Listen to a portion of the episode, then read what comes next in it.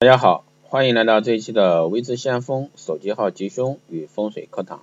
那今天呢，给大家讲一下啊，还是我们的一个春季特别节目啊，春节期间的特别节目。今天讲什么呢？讲过年啊，拜神祭祖有啥讲究？临近春节啊，华人的过年拜神又将迎来高峰，但是如何拜神？有何讲究？不少人呢并不是那么明白。其实呢，过年拜神是有讲究的。过去呢，老祖宗们啊，斩荆辟径啊，跋山涉水，开拓土地，安置社稷，在饱经风吹雨打、雷轰电击之余呢，内心里呢，油然生出对大自然的一个敬畏，更相信啊，天地日月的一个山川万物者呢，各有各的一个神神事。后来呢，有了宗教思想，那这些这种。神道观念呢也变得更具体、更实际。中国人的胸襟呢其实是很宽阔的，总认为呢神既然为保护人类而来，当然是越多越好。于是呢就来者不拒。佛教有佛教的神佛，道教有道教的神。那儒家虽然说没有发展出宗教的形式、组宗教的组织，但孔夫子却说过一句啊：“聪明正直谓之神”的话啊，等于是替神格啊定了一个标准。在这种观念下呢，历代许多位啊彪炳国国力的一些圣君贤相啊大儒名将，以及诸多各地方有志的一些忠臣义士杰父啊孝子，凡是合乎神格而又显显应事迹的，生而为婴，死后有灵，都有列庙封祀的一个机会。以中国土地之广，人口之众，历史之久，文物之盛，神灵的来源呢又如此之多，在中国这。诸天神佛庇护天下苍生，领受四方香火也就不足为奇了。到庙中拜神呢，可有发觉，除了庙中主神外，还有许多香炉，例如福德、天地、门神，或者说其他神智、神事。如果说没有留意，那便要注意了。若入庙拜神，入屋叫人，这是一种尊重以及礼貌。入庙拜神要供香，但并不代表神是会吸这些香，这是一种与神灵打招呼的一种方式。那供香一般来说，主坛供三支大香、三支细香，或者说五支细香，跟着呢便是主坛以外的所有神灵。一个香炉三支香，那供满全全庙的神灵方为完满，这是入庙拜神的一个规矩啊，这个大家要记住了。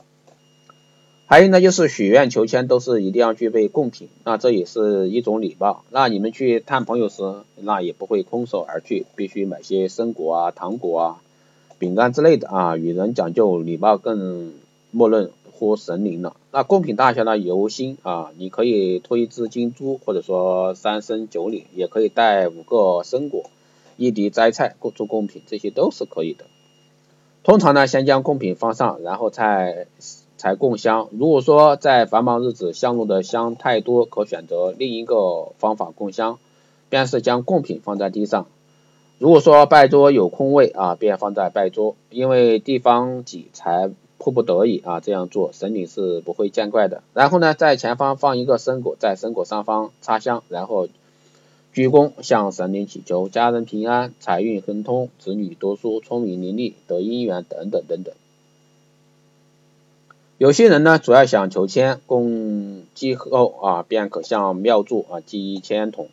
通常呢，善男信女都会捐些香油钱，或者说入庙前看一些摊档啊，可有签筒卖。如果说有的话，可以购备自用。那如何祭祀呢？那祭天尊祖来五。乃是我我我国啊五千年来一脉相承的一个道统，全民遵循。其根源呢出于天性，而贯彻于风俗习惯中，便形成了中华固有的一个文化基石。它祭祀祖宗呢，为人人要件啊，治国根本。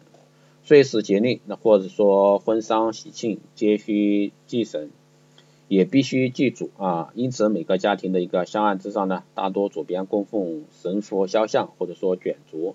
啊，右边呢安奉四代祖先的牌位，而喜上显考某某公，或者说显批某某夫人，或者说家主先牌位等字样。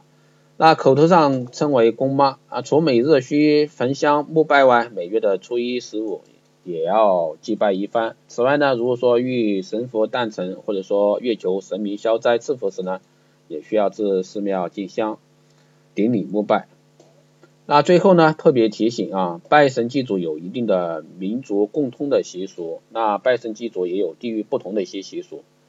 拜神祭祖一定要心诚，否则呢大不敬。所以说在春节来临啊，大家要拜祭祖先的，或者说拜祭神佛的，一定要去懂得一些最基础的一个规矩。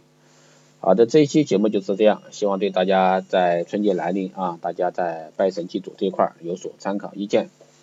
啊，好的，这期节目就是这样。如果说有任何问题，可以在后台私信留言，也可以加微智先锋老师的微信二八二四七八六七幺三二八二四七八六七幺三，这是新的微信号，原来的微信号已经加满了，所以说大家以后再加的时候加新的微信号。